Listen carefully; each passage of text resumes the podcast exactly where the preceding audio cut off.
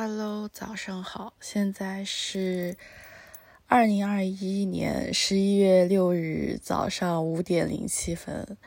如果有一天我早上五点钟还还就就在清醒状态，那么应该只有一个原因，就是我还没有睡觉。基本不可能是我起床，我不可能 在这么早的时候起床，而且还没有起床气。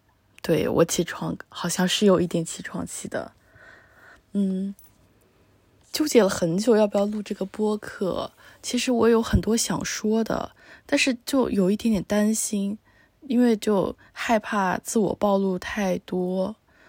怎么说呢？就是这个播客，我突然想通了一个点，就刚刚就觉得这个播客其实是我的日记。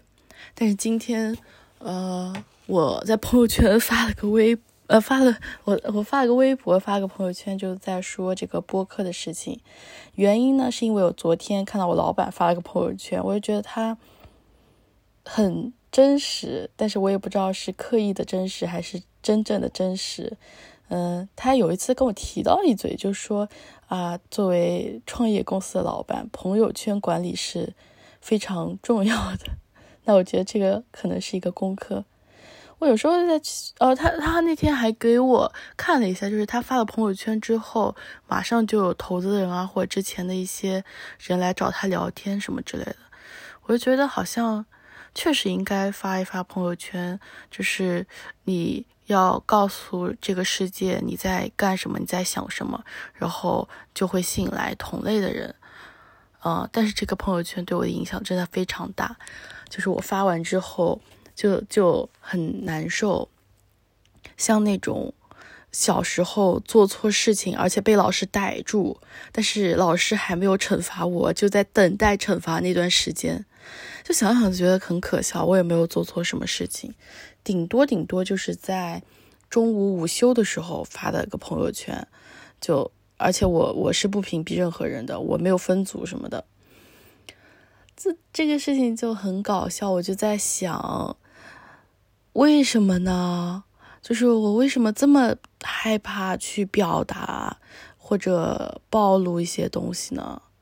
就是也，嗯，也不能说表达是错的，或者说害怕表达是错的。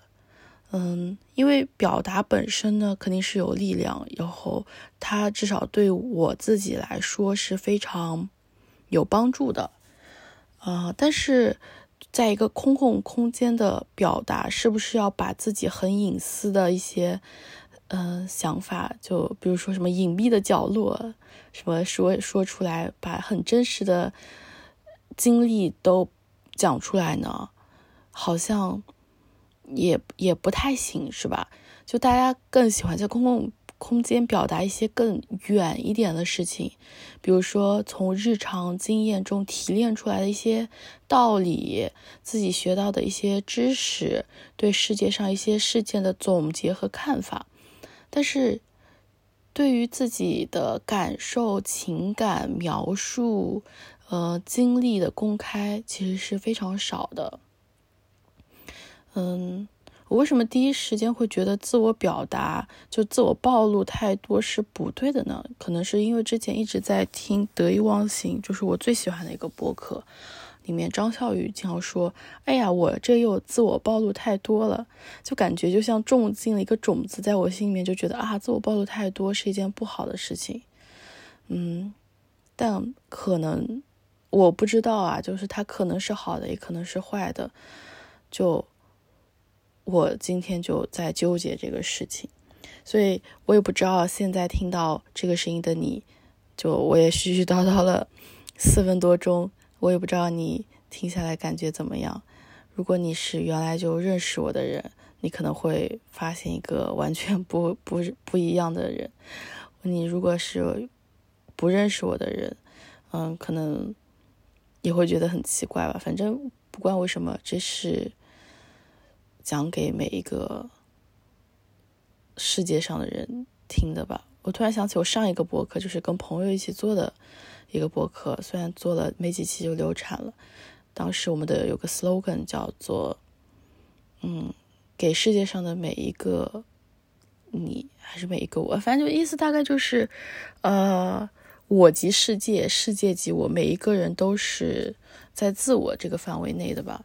就我感觉我现在也不是很能讲清楚，也不是很记得那句话到底是什么。嗯，反正就这个播客是讲给我自己听的，也讲给每一个人听的吧。虽然这句话听上去有点古怪，但我想表达意思就是。每一个人，大家本本自一体吧。虽然我也不知道这个词用的对不对。天呐，就是突然这个表达就很害怕，就是有那种心理负担，觉得自己要被认识的人听到。嗯，感觉很多话都不能随便讲了。之前真的是没有人听，至少我觉得我身边的人没有几个人听，所以就瞎讲，真的是瞎讲。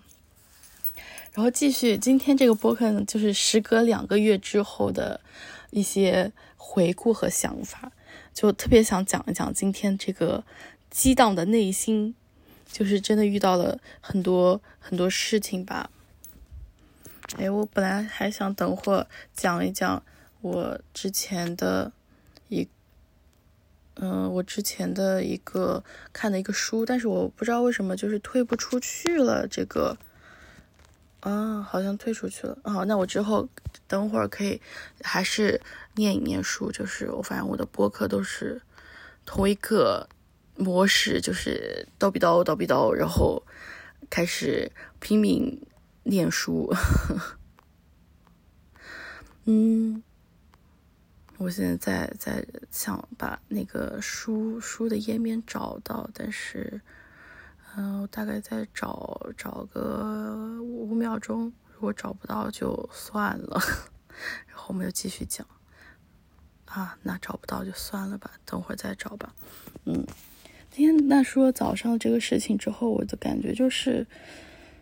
就好奇怪啊，就是就开始在思考这种自我表达和暴露之间的关系。但是当时，呃，我早上还听了一期自己之前播客嘛，其实，在发朋友圈之前，我的感，我的情绪是非常的正向的，就很开心、很美好，就嘴角不自觉上扬，什么世界和我爱着你那种感觉，嗯，充满了灵感，甚至还列了好几个想想。做的播客的主题，比如说，呃，前段时间我跟嗯一个高中同学，相当于同居了两个月，然后同居两个月之后，我发现了点点点，然后可能去读一些女性主义的书，比如说《厌女》，然后一间自己的房间，嗯，然后还有就最近的一些事情呢，就是我开始又开始。嗯，去深入学习一些东西了，因为我自己本身还是更喜欢，就是很深入的在某一个领域钻下去，包括就是心流的感觉，我是非常需要的。所以，我对于我来说是非常需要一些规律的事情。所以我现在构建我自己的规律就是。我也不知道坚持几天，反正现在看起来就坚持了两天，就回家学一学英语，然后呃空隙的时间，嗯，现在在听一个历史的公开课，吓死我了！我觉得刚好像有人在跟我说话，说了一个喂，觉得有点吓人，我不知道是我还没有睡觉，太害怕了还是怎么样。嗯，就太没有睡觉，神经有点不清楚了。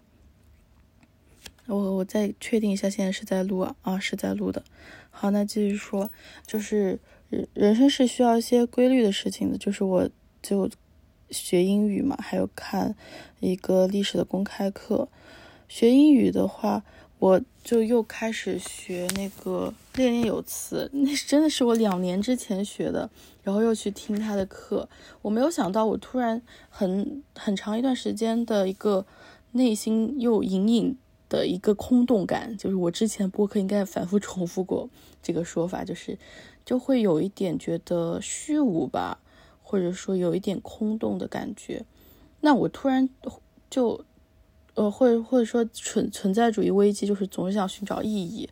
那突然又被治愈了，就是这个课上面第一节课，他就说了一句话，就是人生是没有就如果你，嗯，如果你真的想要一个东西的话，你就不要去追求让它成功，嗯，只是去做那些你喜欢并且相信的事情，然后它就会来。我觉得它的翻译应该会更精彩一点，因为我只摘抄了它的英文的部分，然后我刚刚就非常直接的翻译的，可能就会不是很信达雅，嗯，然后这个还有一句。话的翻译就是 less interest, more interested，就是更少一些追求利益，更多一些就是去跟随兴趣吧。我觉得当时还说一句话，就是人你总是要去做一些嗯没有意义的事情，但是你是坚持去做的。就想到了之前好像是张笑宇的一个播一个微博吧，他会写到就是。嗯，好像是苏格拉底还是谁之前，嗯，有凡是古希腊的一个哲学家，就是每天要甩手四百下，起因就是他的老师在课堂上说你们谁能每天甩手四百下，然后时间一长，大家都忘记了，只剩下他，那应该是柏拉图吧？苏格拉底应该没有老师，柏拉图或者说亚里士多德，嗯，只剩下他一个人。在甩手了，那这四百下其实就管住了他，让他有了规律感。嗯，其实那个微博说的是张小雨觉得他每天只能工作四个小时，如果工作更多的话，第二天或者之后一段时间的精力就会受影响。那每天工作四个小时这件事情就管住了他，他就要想各种办法。去提高这段时间的效率，或者说啊，那就认清楚自己每天高效工作的时候只能有四个小时，那怎么样更好的去安排？哎，那说到这个，我就想起我最近想到的一件事情，就是工作上总是会遇到坎坷嘛，而且我真的，嗯，就臭不要脸的说，我自己对自己要求还挺高的，可能很多烦恼都是我 在自寻烦恼，然后我就在想。我接下来一段时间工作的重点是不是需就是更多的把更多的工作自动化，或者说去思考工作中的哪些部分是可以省略或者不做，或者说让它就不在我身上做，让要不就是外包出去啊，要不就是呃通过一些方法手段工具来优化。嗯，我觉得这是我可以去尝试的一个方向。说一说，那说到工作的话，其实就最最近也遇到了一些工作上面的烦恼。就今天，特别是今天，真的是情绪波动。继续按时间来说，那下午的话，就拼命的在工作，要要写一篇文章。然后这篇文章，嗯，还就是搜索的量，就是需要查的资料比较多一点，那就去慢慢去做呗。做着做着，我就发现我自己对这个时间的设置好像有问题。就是我经常会，我好像一直存在这个问题。就是上学的时候、复习的时候，包括现在工作的时候，就是前期会想把工作做得很细，然后后期就会发现来不及，然后拼命找补。哎，我也不知道怎么办，或者我也不知道他这个是好还是坏，但就这个现象吧。今天也遭遇了这样，所以最后我，哦，今天还。公司里还有一个培训的课程，所以就培训的时候我也没，就是没有没办法真正很深入去听，但是还是点点头啊，跟着说一说啊什么的，呃，但是没往心里去那些东西。最后做完了工作的时候，我整个脑袋都是特别痛，嗯，特别的就像紧箍咒在脑袋上一直在。转啊转啊转，叫啊叫啊叫的感觉。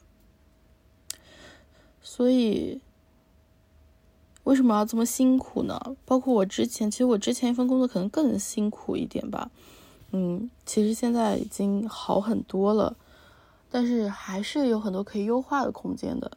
所以，就像刚才说的那个，嗯，这段时间可能就要多想一想哪些地方是可以优化的。嗯，可以从这个方向去入手。然后接着说，今天的一些情绪就差不多说完了。其实还有一个情绪的波动，但是太太隐私了，就是自己一些情感上的事情，我就不说了。嗯，但可能，嗯，还是挺好的，还是挺好的，就就这样吧。嗯，还那继续说一下我想表达的主题还有什么？就之后可能做的播客内容。嗯，今天看到那个无聊斋有做一个教培行业的特辑，三个特辑，就是说那些离开教培行业、教培行业双减之后暴，呃，也不说暴雷吧，反正教培行业双减之后对于这个行业工作人的影响。我就看到有人说，就是毕刚毕业签了公司，嗯，就被辞退，然后也也没有校招的身份，社招没有优势，就感觉很焦虑。那我就在想，我可以出个播客啊！我就说我毕业四个月后，我就被公司辞退了，离职了。然后呢，就是说一下我那段时间的经历。我就觉得双减教培真的不用太焦虑，就是大家，嗯，可以佛系一点。嗯，虽然我我我有点过于躺平啊，但是大家可以佛系一点，你总该总归可以会去到你该去的地方的。嗯，然后。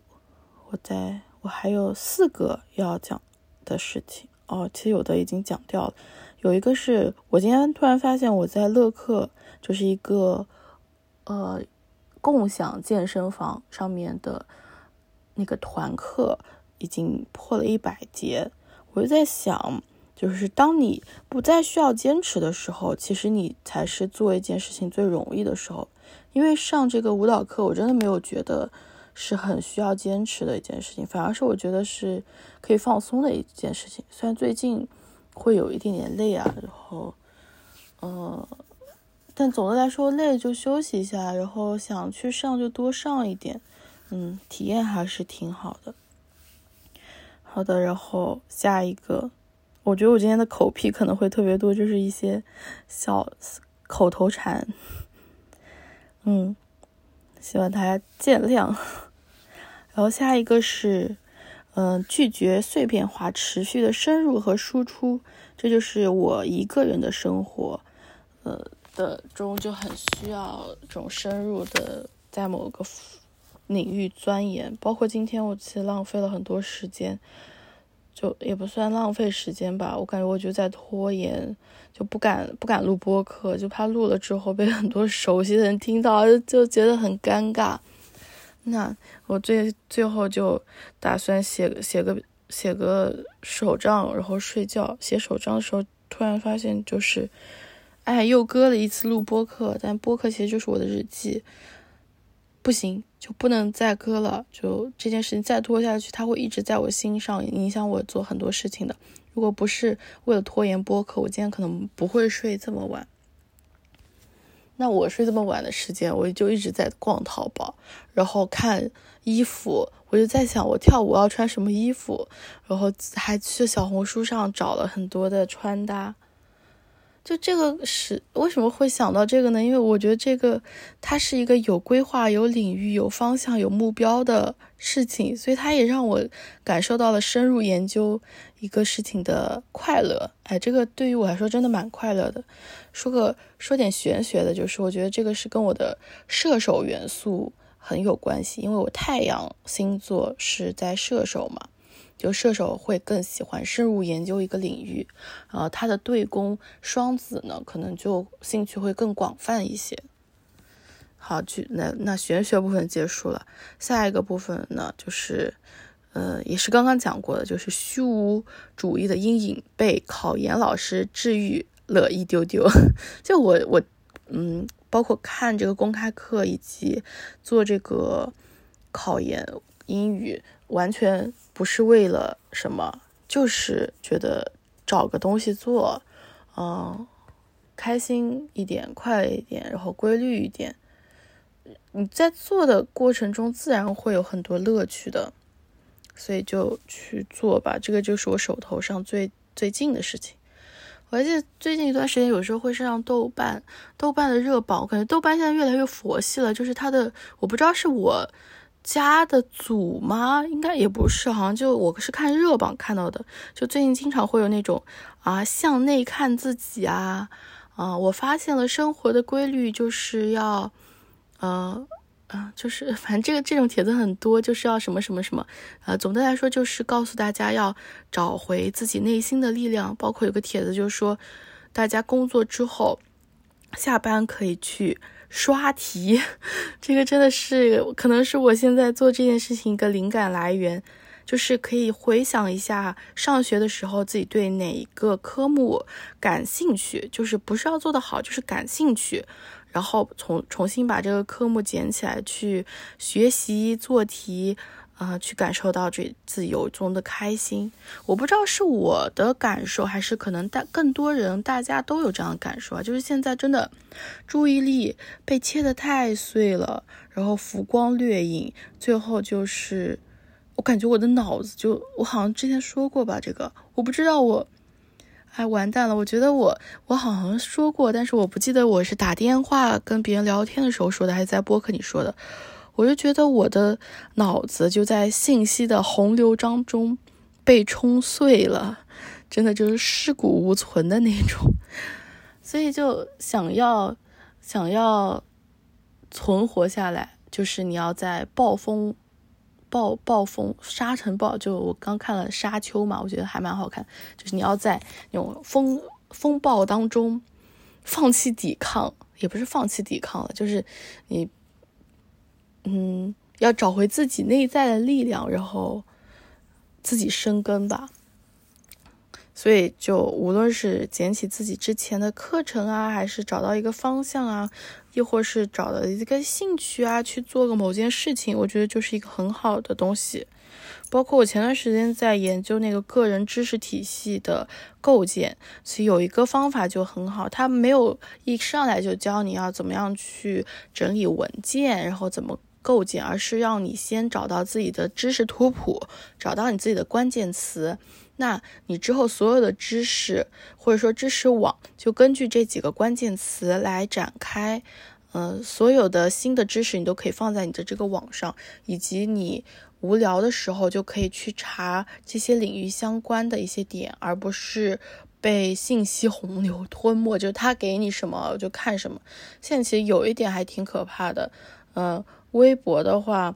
你关注的博主可能还会给你带来一些新东西，但是像小红书啊、抖音啊什么这类的，呃，就是它的算法做的特别好的平台，就可能让你越来越没有办法接触到在你认知范围以外的事情。嗯，就是所谓的信息茧房嘛，你喜欢看什么，他就推给你看什么，久而久之，你就觉得世界好像都是，呃。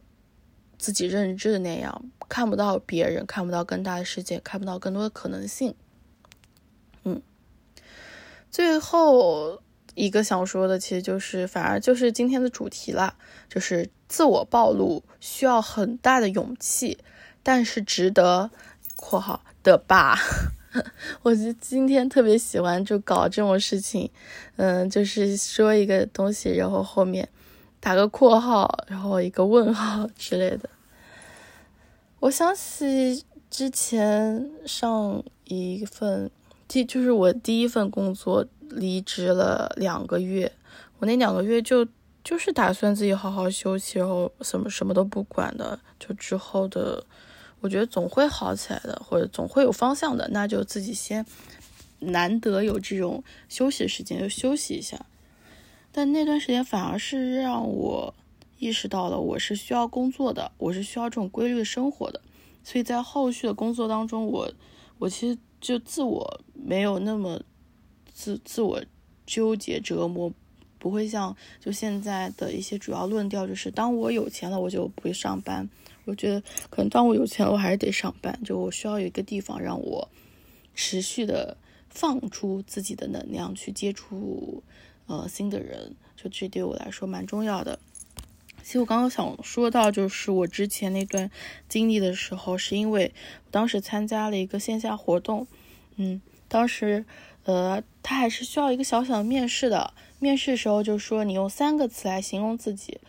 我当时好像是离职第二天做的这个面试，就说三个词，嗯，真诚。光芒万丈，还有个什么我忘记了，嗯，然后他们最后给每个人有个称号，给我的是微醺造梦家，哎，我觉得特别美好。包括我觉得最近好像总是有各种各样的出圈的测试，我好像就跟我的我测出来结果永远都是比较治愈、阳光、艺术家的感觉，哎，就是有点自卖自夸，就我自己还挺喜欢的。嗯，所以就扯这么远，就是想说，自我暴露可能也是真诚的一种表现吧，包括呃。无论是做播客，很多人觉得做播客就是最真诚，是最需要的是真诚，还是一些内容产出，嗯，比如李诞在那个脱口秀什么工作手册上面也说了，嗯，就是最重要的是真诚。那其实今天想分享的就是那个李诞那本书，虽然我现在已经还了，但是我当时其实没有看完，哦，不是没没有没有做读书笔记。然后把一些我觉得不错的页面有拍下来，所以可能找一找的话，可以给大家读一下。嗯，但是我得找一找，应该就是这周还的。哎，我这个页面还蛮多的。为什么也想说这本书呢？因为我最近在内容上面遭到了一些。就工作，因为我的工作就是生产内容生产嘛，我就会有很多自我纠结和折磨。我感觉我最近有一点被数据带跑，就是数据好的时候也会挑自己的毛病，数据不好的时候更是会自我否定。嗯，我今今天真的还蛮难受的，就是我觉得我今天的文章写了很久。然后也还挺努力，但最后自己好像也没有很满意，然后效果也不是很好。嗯，包括我在去，我今天去跳舞了嘛？我在跳舞之前还是真的头疼，然后就在路上听潮汐的减压的那种音频，潮汐快给我打钱。然后，但跳了舞之后就好很多，我觉得跳舞。就今天还蛮治愈我的，因为我今天去之前对他还蛮抵抗，我甚至在想我是不是又要去刷刷个卡就跑路的，因为我上周就是没赶上时间刷个卡跑路，然后今天还好没有，因为我去跳了，我算迟到了一会儿，我去跳了之后，晚上舞蹈老师还给我发消息，就是我上次去刷，他说哈哈你今天赶上了，我说啊是的，我就很惊讶。嗯，然后他说，我就说啊，上次没赶上，就只有刷了卡，就只是签了个到。他说啊，我看到了，就更尴尬了。哎，我就只能说我下次尽量早一点。哎，所以怎么说呢？就是兴趣或者爱好，很多时候大家会觉得就是。这件事情会治愈我，但是前提是，它它确实会治愈我们了。但是，呃，怎么样确定一件事情你是不是真正的热爱？就是你愿意为他付出多少吧。我就经常会跑来跑去啊，然后就我也去跳个舞啊，周末时间也愿意去跳个舞。就我觉得，我在我看来也没有为他所谓付出多少啊，就很开心去做这件事情。包括我今天，其实今天最后还很开心了。今天跳完舞之后，我又去拿书，就是我在那个图书馆订的书到了，然后我去拿书，拿了四本书，当场借了一本，就就想想就很开心。虽然中间经历了几几度波折，但今天总体来说还可以啦。好的，真的今天今天，哎呀妈呀，三十分钟了，今天快赶快来读一读，就是。李诞的脱口秀手册，嗯，对我影响最大的其实这一个章节。他说，梁左在写《闲人马大姐》时是这样创作的：每天要写剧本前，随便翻开成语词典的一页，挑一个成语，读完这个成语的释义，以此为主题出发，开始写作。北野武在谈到喜剧创作时说：“喜剧是一定要有个边界的，没有边界，漫无目的的想，什么都创作不出来。洞察也好，负面情绪也好，以这些为出发点创作，当然没问题。我同时也认为这是完全不用说的废话，没有任何实操的价值。灵感来了，打开手机备忘录写的停不住，这当然很爽。那灵感要是不来呢？”真的一年只传出二十分钟可说的段子吗？其中还是一半还是你在街上被观众认出来了。我们永远，我们面对的多数痛苦永远是我没有洞察怎么办？负面情绪说不出来怎么办？我建议，尤其是初学者，就把脱口秀大会用过的所有主题翻出来，一个一个写过来。在写的过程中，你生活中有过但没有注意到的洞察，自然就会被调动起来。你的负面情绪更是藏不住的。创作不能靠那批，创作要自己批自己。就这一段，其实后面还有一点点了，但是就很很老生常谈一些鸡汤。就我的感觉就是，这是我很喜喜欢那个状态，就不用去思考，或者说不用去。想一些更宏大的事情，就把手头眼下的事做好，一步一步往前走就好了。就对于我来说，这可能是最好很好的一个状态吧。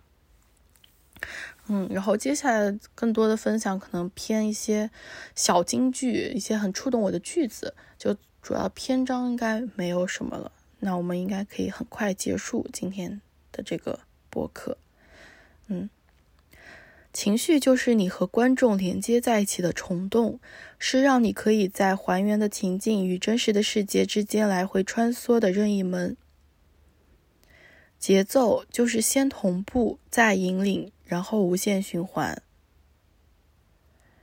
不要给人拒绝的机会，给选择，永远给对方高中低三个选择，贵的太贵，便宜的不想要。目的就是让对方选择那个你早就计划卖掉的中间项。永远设计好陪跑方案。呃，提问的提法就是，举例来说，错误的问法是：“你为什么要决定回国？”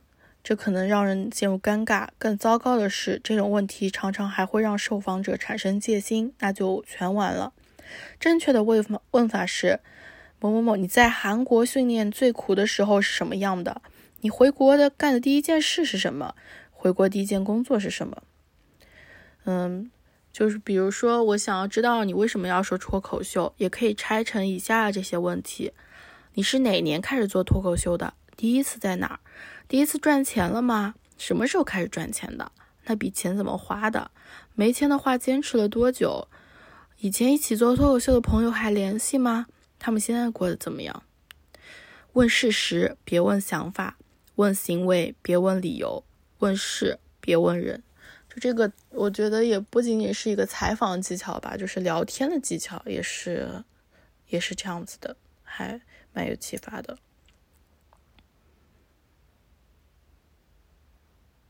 然后下面，嗯，下面这一页我已经不记得我是被哪句话触动的了。啊，是讲到冥想的话。他说：“用冥想的术语来说，你只观的太多，但心流太少。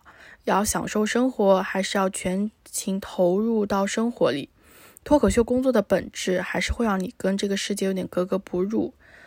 嗯，就是这个，这个是一个问题。就是，呃，后来有人采访他说，你在手手册书手册，sorry。”你在手册里写，在工作中享受生活，在享受生活中工作，这种状态真的可以实现吗？然后李诞的一些回答。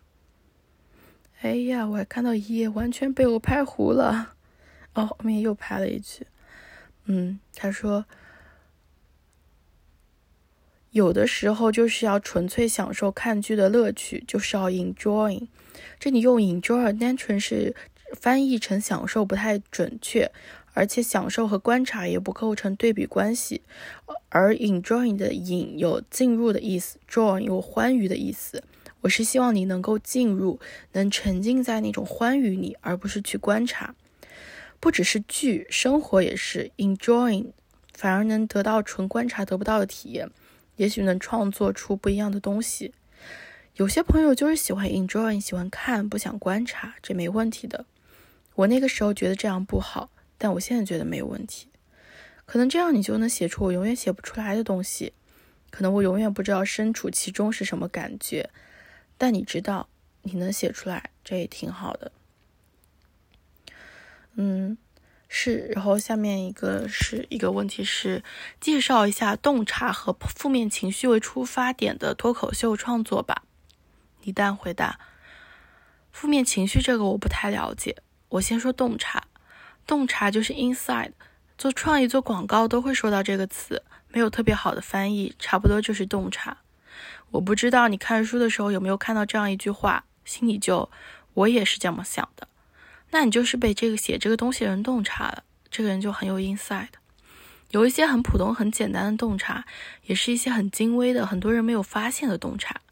一些流行的概念就有很多的洞察，比如内卷的人，内卷的这个词的使用，虽然它是一种误用。但这不重要，会让人觉得对呀，这就是内卷，那这就是被洞察到了。李宗盛的很多歌词也是很好的洞察，你听就觉得唱的就是你，用这种东西创作就是很厉害，但很难，没有那么多洞察让你发现和理解。你当然可以每天都有很多洞察，但是可能没那么妙了。就这个突然让我发现了一个我在工作中缺失的点，或者说一个可以去做的方向。嗯，我之前模模糊糊的就有这种感觉，就是现在流行的博主，尤其是微博上面就文字啊，或者呃，就是产出主要以文字为主的博主吧，他们很多时候就是把呃大家的想法用自己的话表达了出来，而且说的比较好，所以就会得到很多人的认可，很多人点赞，不就是认同嘛？然后他这个行为本身不就是 inside 吗？嗯，我就觉得，嗯，最后一个是讲批评家的，但是重点不在批评家，重点是他，嗯，觉得批评家和做事情当中，我觉得他的意思是，批评家和做事者中间有天然的鸿沟，就批评家是批评是很简单的，做事是很难的，所以推荐了他说，我跟公司很多人推荐过张艺谋。奥运会开幕式的纪录片，你去看一下。所以这就是最后的一个小小的影单，最后去看张艺谋的影片。好，这就是关于李诞脱口秀看起来的一些感受和想法。那现在是三十七分钟，赶快在三十八分钟之前，我们结束今天的对话。那晚安，我还要在大概三个多小时之后起床去打疫苗。好的，那我现在也挺困了，就赶紧睡吧。就这个播客是我的一个催眠的手段。祝你拥有美好的一天，也心里默默希望你不要听到这，就这一期让它略过吧。